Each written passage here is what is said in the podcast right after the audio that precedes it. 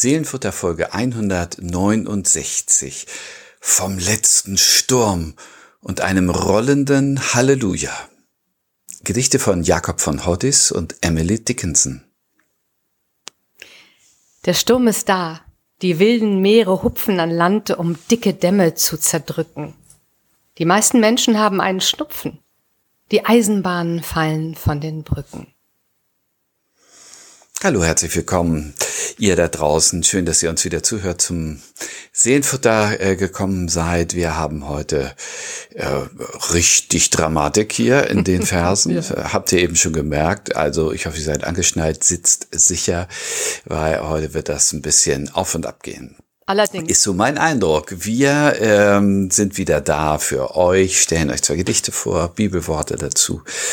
Ja, Susanne Gasowski, die Autorin ist und in Hamburg lebt und ich bin Friedemann Margur, Pastor in Husum, äh, Susanne. Und die neue Folge, ähm, die fordert ein bisschen was ab, oder? Ja, allerdings. Ja, wir besprechen über, über das Ende der Welt und das, was danach kommt, möglicherweise. Zwei ja. Gedichte, die, die ähm, in einer schönen Abfolge stehen, finde ich, von Jakob von Hoddis und ähm, Emily Dickinson. Eine alte Bekannte und äh, ein Neuling hier auf genau. dem Parkett, ne? Mhm. Jakob von Hoddis ist eine Premiere. Ich ähm, bin ganz neugierig, weil ich Gedichte von ihm kenne, aber von ihm eigentlich nichts weiß. Aber du? Ja, allerdings. Verrückt, oder? Dass man, dass man eigentlich so wenig äh, weiß von ihm. Ähm, Jakob von Hoddis ähm, ist im ähm, Ende des 19. Jahrhunderts äh, als Sohn von Hans Davidson, ähm, nein, äh, als Hans Davidson, ähm, als Sohn eines jüdischen Sanitätsrats ähm, geboren worden. Ähm, und seine Mutter war Doris Kempner, die ähm, Tochter von Friederike Kempner, Lyrikerin, ähm, und äh, nein, nicht ihre Tochter, sondern ihre Großtante. Jetzt fange ich hier mal ganz von vorne an. Also die, Großta die, die Großnichte von Friederike von Kempner war seine Mutter. So viel steht schon mal fest. So, also er hatte Lyrik im Blut und das merkte man auch, als er dann äh, das Gymnasium besuchte, 1893. Da ähm, in, hat er schon seine ersten Gedichte geschrieben. Er war sehr, sehr begabt, aber auch offensichtlich sehr, sehr widerspenstig und hat sich dann einem Rausschmiss ähm, entzogen, indem er dann einfach selber gegangen ist. Hat allerdings noch ähm, sein Abitur gemacht, interessanterweise.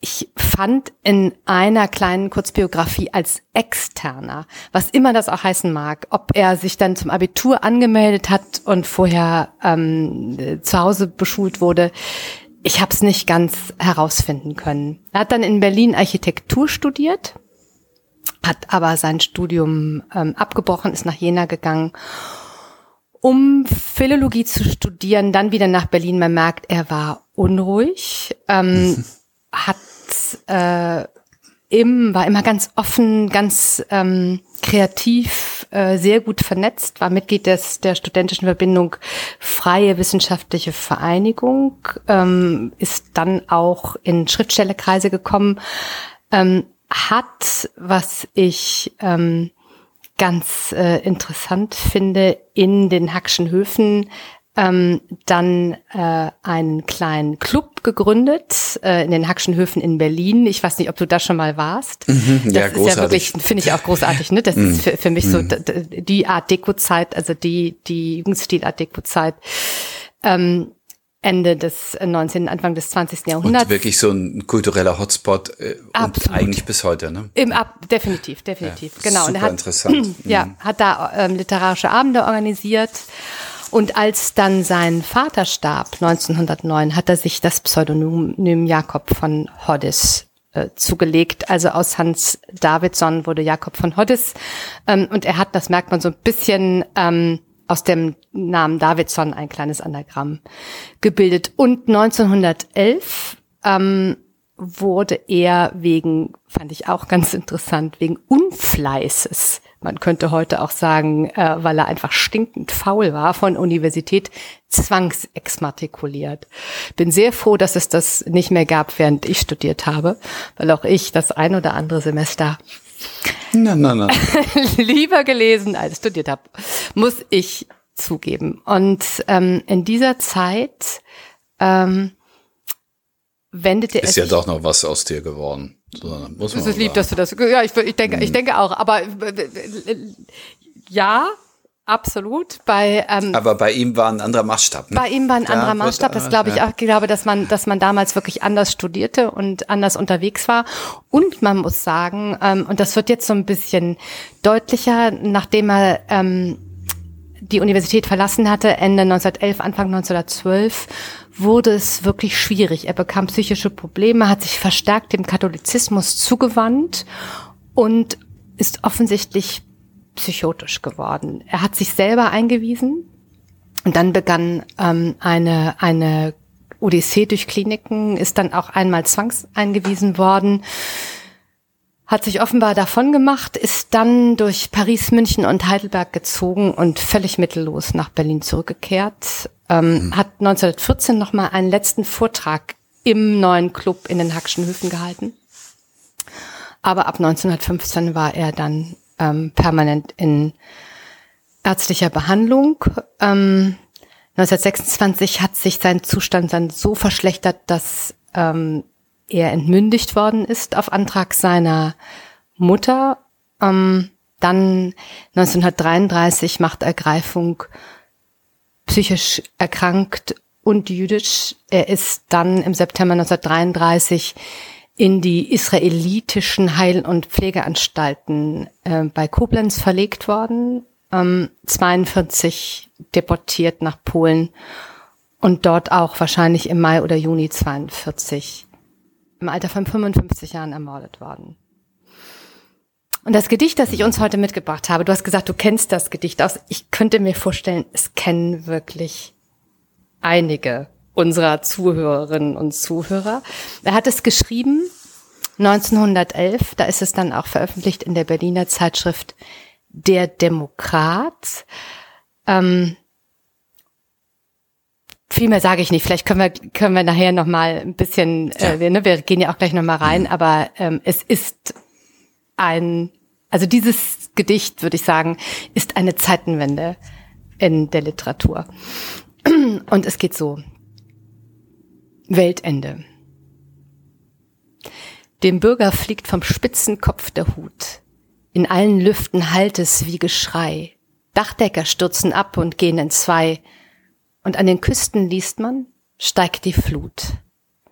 Der Sturm ist da, die wilden Meere hupfen an Land, um dicke Dämme zu zerdrücken. Die meisten Menschen haben einen Schnupfen, die Eisenbahnen fallen von den Brücken. Weltende von Jakob von Hoddes. Das ist wirklich ein starker Text. Also als ich das gelesen habe, habe ich mich ein bisschen geärgert, dass ich den noch nicht hier rausgeholt habe. Weil der hier eigentlich schon hingehört und gleichzeitig äh, hat er mich auch erschreckt. Ja, ist er, ist er. Ja, Und ja. wir haben gerade, äh, also äh, wenn ihr im halben Jahr mal die Folge 169 abhört, also wir sitzen hier gerade so im, im, im Frühsommer äh, Italien-Modus, so hier in Norddeutschland. Und äh, dann kommt so ein düsterer Text um die Ecke. Warum wolltest du den uns heute mal präsentieren? Ja, weil ich finde, wir leben äh, durchaus, also auch wenn alles so schön um uns herum ist und so hell und ähm, der Juni strahlt, wir leben schon in düsteren Zeiten. Ich ähm, habe jetzt äh, ähm, zwei Tage auf Rollfeldern verbracht, weil ähm, äh, die, die große NATO-Übung hier oben im, im Norden über uns hinweg donnert. Ähm, und ich kann mich davor nicht ganz verschließen, muss ich sagen. Also das sickert dann doch immer wieder hinein in meinen Alltag. Ähm, egal, ob ich Radio höre oder, oder Zeitung lese ähm, ähm, oder mal gelegentlich Fernseh schaue. Hab, ähm, und das ist eine Stimmung, die dieses Gedicht ähm, ohne Frage zuspitzt, aber durchaus aufnimmt. Ich f- vielleicht, um es so ein bisschen einzuordnen, ähm, ich habe rund um das Gedicht jetzt äh, natürlich einiges gelesen und ähm, interessant fand ich 1910 gab es wirklich weltweit eine eine Massenpanik wegen des Auftauchens des Halation Kometen. Mhm, da hatte man, ähm, also da sozusagen, da war das Weltende plötzlich nah und man hatte Angst davor, ähm, dass er auf die Erde stürzt oder irgendetwas fürchterliches passiert ähm, und alles vorbei sein könnte. Und er nimmt das auf, er karikiert das, finde ich, ein bisschen. Ich finde, das mhm. ähm, hat ja durchaus auch äh, äh, absurde, äh, mhm. ist eine groteske, ne? groteske ja. Züge. Mhm. Äh, aber die, die Stimmung finde ich dort wieder. Mhm. Und ich kann mittlerweile verstehen, was das für ein, wie, wie, weißt du, was ich meine, was, was für ein Gefühl einen da packen mhm. kann. Mhm. Ja, ja.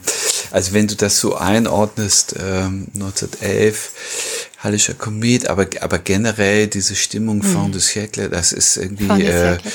es, äh, es äh, braut sich was zusammen. Mhm. Einerseits fliegen die Champagnerkorken und zum anderen merkt man, der Boden trägt das eigentlich nicht. Und das äh, hat ja diese, diese Jahre ähm, ausgemacht in der gerade ja. auch in der äh, Künstlerinnen-Szene und ähm, ich finde hier sehr, sehr schön, wenn wir mal in den Text reingehen, hm. in die beiden Strophen, ähm, wie es so verschiedene Bildebenen gibt, also die der Naturerscheinung, der bedrohlichen Naturerscheinung, äh, die der Technik ja. oder der, der Menschen im technischen Kontext, also die Dachdecker stürzen ab. Warum denn gerade die? Aber na klar, also wenn es windig ist, und gehen in zwei und die Eisenbahnen fallen von den Brücken.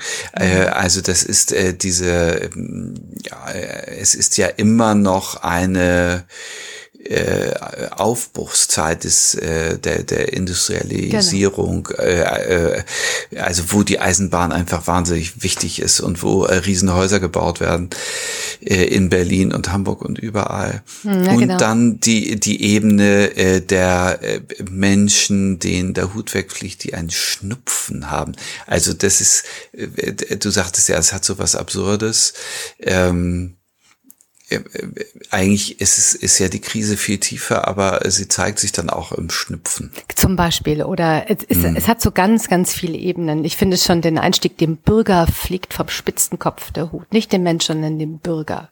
Mhm. Also sozusagen dem mhm. dem Homo politicus, wenn man so sagen will, ja, also dem, dem, der, der, der, der bürgerlichen äh, Welt, genau. also dem, was man so, so ähm, ähm, wo, wo man denkt, da ist ein bisschen Ruhe, oh Gott, Konstante dabei. Genau. Ja, den, das sagt, das sagt der Titel und es sagt, äh, dass er einen Hut trägt. Genau, ganz genau. Mhm. Das, genau, ganz genau. Und mhm. zack, dem, dem fliegt vom Spitzenkopf der Hut. Also die Natur bricht sich in diesem Gedicht Bahn mhm. und sie bringt das bürgerliche Leben durcheinander. Sie ähm, ähm, bäumt sich gegen diese Technikgläubigkeit auf.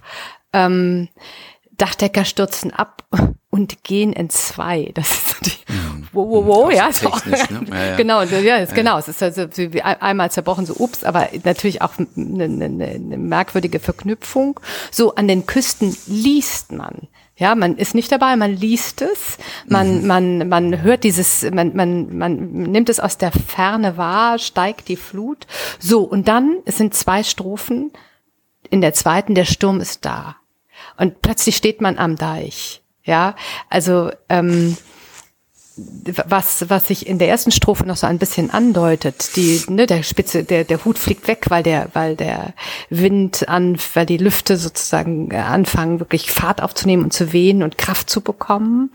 Diejenigen, die ganz hoch oben arbeiten müssen, ähm, Dachdecker ist ja auch eher die, die, die Arbeiterschicht, ähm, die, die plötzlich bedroht ist und abstürzt an den Küsten, aber man hört es nur oder liest es nur, scheint sich etwas zusammenzubrauen. Und im zweiten, in der zweiten Strome, Strophe ähm, ist dem dann auch kaum noch Einhalt zu gebieten. Mhm. mhm. Ja, genau. Also da, äh, da bricht sich äh, die Katastrophe Bahn, genau. der Sturm, die wilden Meere hupfen an Land, um dicke Dämme zu zerdrücken. Also das ist einerseits auch so kindlich banal, hm. dicke Dämme zerdrücken und zum anderen merkt man natürlich, es geht hier um Leben und Tod und um Äh, und, und, und die, die äh, Natur äh, hat da nichts Schönes äh, genau. zu bieten, sondern ist äh, die blanke Todesgefahr. Genau, es wirkt existenziell auf einmal, ja. Und die meisten Menschen haben einen Schnupfen. Hm, das ist ja noch nicht so wahnsinnig schlimm, aber immerhin, also irgendwie sind sie schon in Mitleidenschaft gezogen. Die Eisenbahnen fallen von den Brücken. Was für ein hm ein Bild. Also die Eisenbahn steht ja für diese Technikgläubigkeit, für den Fortschritt. Ja, gerade ja. am Ende des 19. Jahrhunderts. Also dort, wo die Eisenbahn gebaut wird, wo sie ankommt, wo Eisen, wo Bahnhöfe entstehen. Also wir denken nur an die an die großartigen äh, Gebäude und Bahnhöfe, die in dieser Zeit entstehen mhm. Mhm. und die ja ähm, gewollt sind, weil sie Menschen Infrastruktur äh, bieten, Arbeitsplätze schaffen. Ähm, haben was Tempelartiges. Mhm, genau, die haben, so. genau, das sind Hallen, ja, die haben was, ja, was ja, Tempelartiges. Äh, also Eisenbahn war, war es, es ist lange, lange sehr, sehr positiv verknüpft, äh, besetzt gewesen, die Fallen. Die Fallen von den Brücken, da ist auch gar nichts mehr äh, sicher in diesem, hm. diesem Gedicht. Mhm. Ja. Und 100 Jahre, äh, zehn Jahre später geschrieben, hätte ich gedacht, er denkt auch an die spanische Grippe mit dem Schnupfen, mhm. Ähm, äh, die uns ja jetzt in den letzten Jahren immer mal beschäftigt hat, Allerdings, als Blaupause zu der Corona-Zeit. Aber das ist es nicht. Er hat da keine äh, Pandemie vor Augen, sondern äh, sozusagen die, die, die äh, Latenz genau. von Gebrechlichkeit. Genau. Irgendwie ist das alles, äh, äh, alles, alles ein bisschen morbide, alles knackt im Kleinen und im Großen sehen, sehen wir die Bilder, äh, die dann zu der Überschrift führen. Genau. Weltende. Weltende. Ja, eine wahnsinnige, schon die Überschrift ist natürlich, wow, Dankeschön. Aber ich, ich, äh, es ist, es ist wirklich ein Meilenstein. Es ist der Wegbereiter des, des Expressionismus in der deutschen Literatur, dieses Gedicht. Es ist ähm, Jakob von Hoddes, obwohl er äh, gar nicht so viel publiziert hat und ja auch sehr früh erkrankt ist, ähm, ist unglaublich viel auch von Kollegen ähm, und Kolleginnen zitiert worden, ähm, rezitiert worden, gelesen worden, ähm, verehrt worden. Also das Gedicht hatte Kultstatus damals. Mhm. Ähm, und darum finde ich es, äh, also zum einen gehört es wirklich einmal ins Seelenfutter. Und zum anderen muss ich sagen, gerade jetzt in dieser Zeit, wo ich hinausschaue und alles so friedlich scheint, ähm, kommen mir diese, diese Nachrichten noch schriller vor. Weißt du, an den mhm. Küsten mhm. liest man, steigt die Flut. Ich habe so ein bisschen, weißt du, ich würde, also wenn, wenn ich es jetzt richtig übertreibe, würde ich sagen, ich habe so ein wenig die Idee, ich bin in der ersten Strophe und wünsche mir sehr, dass wir von der zweiten verschont bleiben. Mhm, mhm. Mhm. Das ist so meine, meine Assoziation dazu. Mhm. Ja. Du hast ein, ein ähm, so ist es. Ein Bibelwort gefunden. Darf ich, darf ich noch mal einen, ja, einen Satz sagen zu diesen, äh, zu diesen Sprachebenen? Ja. Also die, die Dramatik von Weltende äh, in Wortbildern und irgendwie in Inszenierung vom Kinderzimmer. Hm.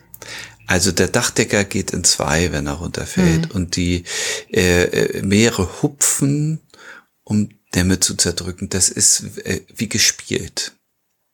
Ja, so ein bisschen und, wie bei einer, mh, äh, äh, auch vor allen Dingen bei den, die Eisenbahnen fallen von den Brücken. Ja, genau. Auch, das genau. Ist so ein bisschen gedacht an diese, an diese elektrischen Eisenbahnen, ne? Elektrische ja. oder Holzeisenbahnen. Ja. Also es ist, äh, äh, mhm. es ist einerseits Kinderzimmer. Ja, ja, ja, in der Tat. Äh, und es gehört vielleicht auch mhm. zu Kinderfantasien und Kinderspielen dazu, das auch alles mal kaputt gehen zu lassen und äh, äh, ähm, Katastrophe zu spielen. Mhm. Aber äh, es sind alles Indizien für das Große. Und ja, mein, mein Bibelwort, das ich gesucht habe, das äh, ist da natürlich, also es ist ja eine theologische Steilvorlage, diese Überschrift Weltende. Und äh, im, im Lukas-Evangelium 21. Kapitel äh, sagt Jesus dann einmal, wenn das alles zu geschehen anfängt, also es geht hier um Zeichen, hm. bedrohliche Zeichen, die so geschehen, wenn das alles zu geschehen anfängt, dann seht auf und erhebt eure Häupter, weil sich eure Erlösung naht. Mir ist es wichtig, Susanne, weil diese, ähm, also diese, diese äh, christliche Tradition der Apokalyptik, ja. ähm, ich habe gerade letzten Sonntag darüber ein bisschen ausführlicher gesprochen im Gottesdienst und ich glaube, es ist ein, ein, wichtige, ein wichtiges Thema, weil es so eine Stimmung aufnimmt. Im christlichen Kontext hat es erstaunlicherweise nämlich zwei Seiten. Einmal das Drama und die Hoffnung. Hm. Das ist anders bei äh, Apokalypse Now oder bei diesen Katastrophen äh, äh, Hollywood-Blockbustern, wo alles so kaputt geht. Da ist es nämlich wirklich ein, ein Gruseln am, am Zerstören und am Untergang. Und in, in der christlichen Perspektive ist es nämlich der Moment, äh, wo die große Wende passiert und wo dann Gott auftritt. Und in der Mitte ist, das ist nicht gottlos, dieses Weltende, sondern da ist Gott in der Mitte und äh, bringt in Balance, was vorher außer Balance geraten war. Und deswegen finde ich dieses Bibelwort hier so schön. Mhm. Ähm, äh, es geht bei diesen dunklen Zeichen, also da wird es genauso beschrieben, das Meer wird donnern und toben und die Menschen werden vergehen vor Furcht. Genau hier, Jakob von Hoddes. Dann guckt hoch, weil jetzt geht etwas Neues los. Ja. Kann man gut dazu stellen, ja. Dann lese ich noch einmal das ähm, mhm. Weltende. Weltende. Dem Bürger fliegt vom spitzen Kopf der Hut. In allen Lüften hallt es wie Geschrei. Dachdecker stürzen ab und gehen in zwei. Und an den Küsten, liest man, steigt die Flut. Der Sturm ist da, die wilden Meere hupfen an Land, um dicke Dämme zu zerdrücken. Die meisten Menschen haben einen Schnupfen. Die Eisenbahnen fallen von den Brücken. Jakob von Hoddes. Ja, starkes Ding. Eieiei. Und äh, dazu soll dann ich armer Tropf ein zweites Gedicht stellen und ich äh, bin dem ein bisschen ausgewichen, dieser Tonalität von Jakob von Hoddes. Ich wollte es nicht noch äh, spiegeln oder verstärken, sondern habe einen Text gefunden, äh, der gehört dazu und der klingt ganz anders. Ja glaube ich. Und, äh, und äh, wenn die dann so beide da sind, ist es, glaube ich, gut.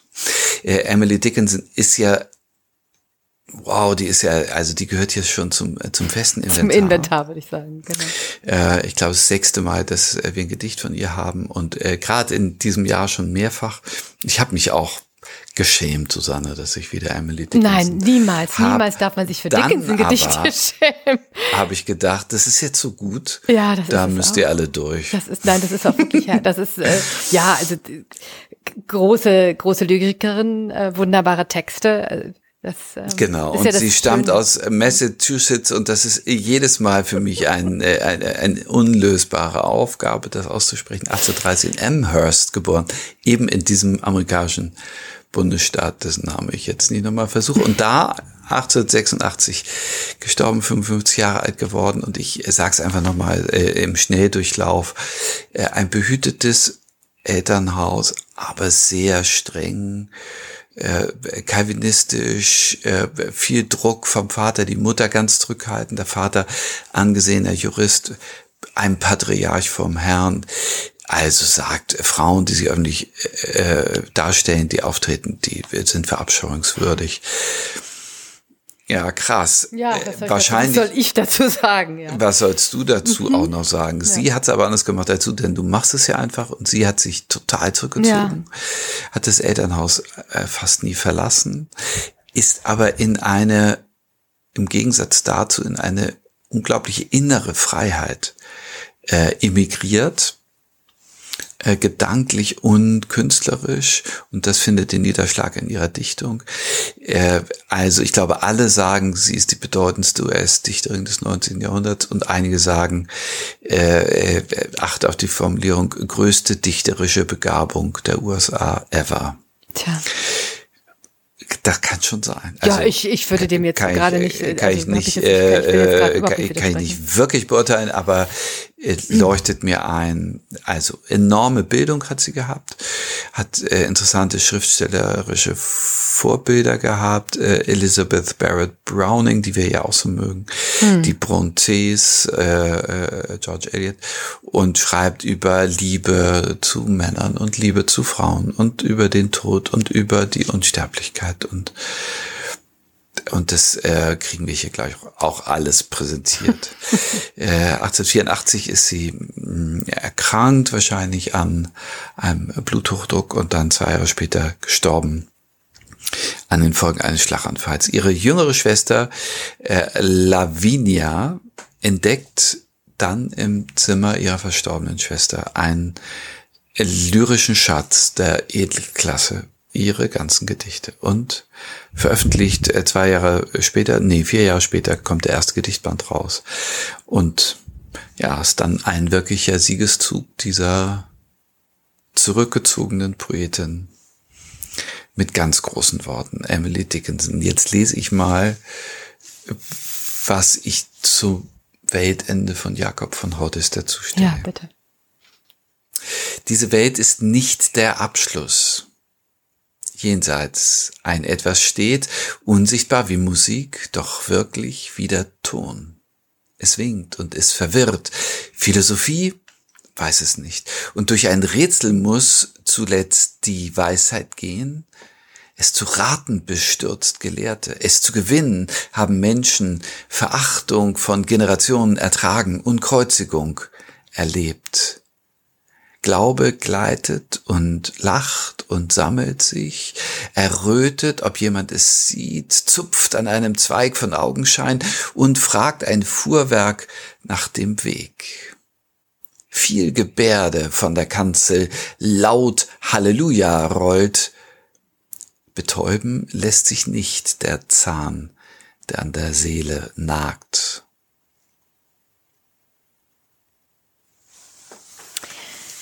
Emily Dickinson. Da ist so viel drin. Das ist, das ist äh, meisterhaft, finde ich. Es beweist, dass sie auf jeden Fall mindestens hat sechsmal in, in, in äh, unser Seelenfutter gehört.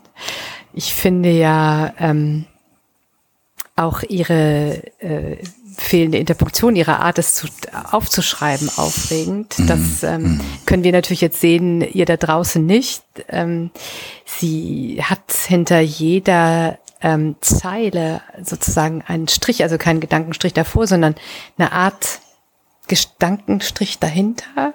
Kann man das so sagen? sagen? Wie, wie, wie siehst du das? Und in jeder Zeile passiert unglaublich viel. Hm. Also das, das ist ein so praller Text ja, prall, und ich glaube, für euch ist er, ähm, ist es ein bisschen, ein bisschen viel jetzt hier, äh, weil er ähm, anders als das Gedicht von Jakob von Hoddes, das so gegliedert mhm. ist und durch Aufbau, Form, Reim und so äh, äh, schon eine gute Struktur gibt, dem zu folgen.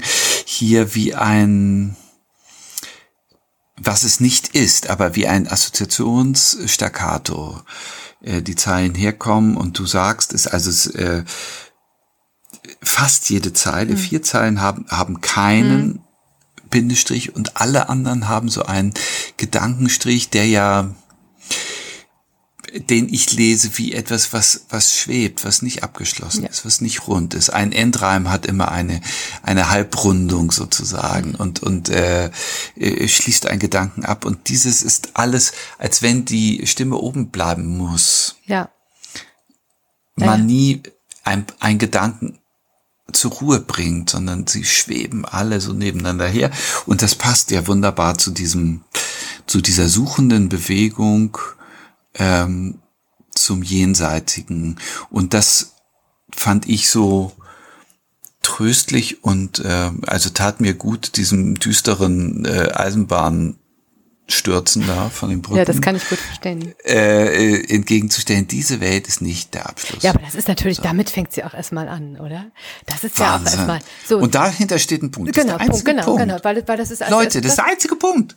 Ja, und es ist erstmal auch eine Aussage. Das ist eine Sentenz. Mhm. Diese Welt ist nicht der Abschlusspunkt. So, das stellt sie auch gar nicht in Frage. Das ist, also das, das ist, das ist ein mhm. Aussagesatz. Mhm. Und das, äh, und daran aufgereiht ähm, ist das, was dann, was dann kommt, was äh, wir können ja mal versuchen, es ein bisschen zu gliedern. Ja? Genau, also äh, das, das geht, das geht ja schon. Das geht, das da glaube ich auch, es geht ja schon genau. Jenseits ein Etwas steht, unsichtbar wie Musik, doch wirklich wie der Ton. So. so das ist doch schon, ich ja. meine, dafür knie ich doch das erste Mal, ja, das zweite Mal schon nieder. Also wie dieses, äh, ähm, äh, was da, was sie im Jenseits ausmacht und nicht zu greifen ist und doch für sie Wirklichkeit ist in diesem Vergleich zur Musik fantastisch dargestellt wird. Und es ist der Auftakt zu einer großen Tastbewegung. Genau. Zu einer Tastübung, diesem Jenseits, das du nicht fassen kannst und nicht definieren und nicht äh, äh, einpacken und in Schubladen packen kannst. Und das äh, durchläuft jetzt so mehrere äh, äh Gedankenwaschgänge. ja, also die Philosophie weiß es nicht, genau. ist, ist verwirrt und die Weisheit muss da irgendwie durch und kann es nicht und die Gelehrten, oh Gott, und dann, dann kommt sie zum oh. Glauben. So, der Glaube hat, aber der hat es ja auch nicht zu fassen. Aber es, es ist, finde ich, was ich ganz, ganz aufregend finde, ist, ähm, nachdem sie erst einmal ein bisschen, bisschen also erstmal ihre, ihre Aussage trifft, äh, dann das versucht, das Jenseits, äh, das etwas im Jenseits ähm, zu beschreiben, obwohl es un, unsichtbar ist. Also in, in eben, es ist wirklich wie der Ton der Musik, ein wunderschönes Bild. Ähm, dann kommt es zu gewinnen, haben Menschen Verachtung von Generationen ertragen. Mhm. Das ist richtig mhm. viel, oder? Und Kreuzigung genau. erlebt. Ja. Es zu gewinnen. Also das ist, äh, das ja. sind diese diese verschiedenen Zugänge. Äh, die mhm. also die Philosophie kann das nicht, die Weisheit mhm. kann das, also auch nicht. Die Gelehrten sind auch ratlos ratlos und der und die Menschen, die es im Glauben versucht haben, haben wahnsinnig hohen Preis zahlen müssen. Aber Glaube gleitet und ja, lacht und sammelt sich. Und äh, also ich, jede Zeile errötet, ja, ob, ob, jemand, jemand es sieht. sieht. Ja. Also es ist auch äh, Heike ja, und wie so ein, wie so ein, also ich habe dann sofort das, ähm, das Bild eines jungen Mädchens vor sich, ja, dass, mhm. äh, dass ähm, gewollt wird, dass begehrt wird, dass, dass man, dass man, äh, um das so viel Aufhebens gemacht wird, ja, und dass mhm. sich so, das so ein bisschen lacht und sammelt und dann dabei errötet, weil es denkt, oh, jetzt sieht man schon, wie ich kokettiere, zupft an einem Zweig von Augenschein. Tja. es ist, ja. es ist, es ist schon, das ist schon ganz wunderbar. Ja, wunderbar. Ne? Also auch dies, das ist ja nicht ähm, und hat es, sondern zuzelt da so rum. Genau, ja, an ja. etwas, was vielleicht helfen könnte, aber es ist ja auch nur ein Augenschein und fragt ein Fuhrwerk nach dem Weg. Also es ist äh, immer auf der Suche. Genau. Und dann kommt ja. ähm, äh, für mich als Theologen natürlich äh, äh, harter Schlag, weil im Gottesdienst ist offenbar nicht zu finden. Mhm. Viel Gebärde von der Kanzel, laut Halleluja rollt. Nee, da ist es auch nicht. Nee.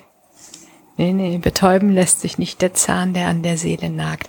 Das, Und dieser Schluss genau. ist natürlich wahnsinnig stark, weil so offen. Ja, finde ich auch. Äh, also sie bleibt in der Tastbewegung. Mhm. Sie äh, kommt da nah ran. Das ist auch gut. Also es ist gut, was sie da findet. Aber also dieses äh, über überbordend sichere, was sie von der Kanzel hört, er, bringt sie da nicht nach Hause und letztlich bleibt diese ähm, Unruhe in ihr. Und dennoch beginnt es eben mit dieser Aussage, diese Welt ist nicht der Abschluss. Mhm. Also das steht für sie fest. Ja, mhm. was, also so, was dann äh, kommt, äh, ein etwas, das, ähm, das versucht man zu greifen, das, das, das, das beschäftigt jeden, also jede und jeden, jeder ist damit in irgendeiner Art und Weise einmal äh, tangiert in seinem, in, in, in seinem Leben. Das geht gar nicht, kann gar nicht leben, ohne wahrscheinlich mit der, dieser Frage irgendwann mal zu begegnen. Ähm, und wie sie das dann ähm, sozusagen ausformuliert und einmal durchwirkt ist. Ist großartig. Auf wie viele Ebenen das spielt auch, ja. Mhm, also das, mhm, mhm. das ist schon ein enormer Text. Und in der Form genau das hält, was es inhaltlich verspricht, nämlich immer in der Schwebe bleibt, mhm. immer im äh, assoziativen Offenheiten, äh, immer im äh, Sprung, also wie äh, wenn du über den über den Bach willst und von Stein zu Stein, Stein mhm. zu Stein, so, aber keine Brücke hast oder nichts Verlässliches.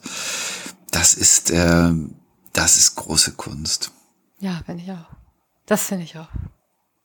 Du hast ein Bibelwort dazu. ja, das ist ja immer ja, meine Aufgabe, zu deinen Texten dann das Bibelwort äh, zu finden. Bisschen kenne ich jetzt die Heilige Schrift dank auch unseres unserer langen Reise hier ähm, ähm, besser äh, und bin beim ersten Petrusbrief fündig geworden, Kapitel 1, Vers 8 und 9, den ich, der finde ich ganz schön ähm, zu diesem Anfang auch, auch passt, oder überhaupt zu dem ganzen Text, finde ich. Ihn habt ihr nicht gesehen und habt ihn doch lieb. Und nun glaubt ihr an ihn, obwohl ihr ihn nicht seht.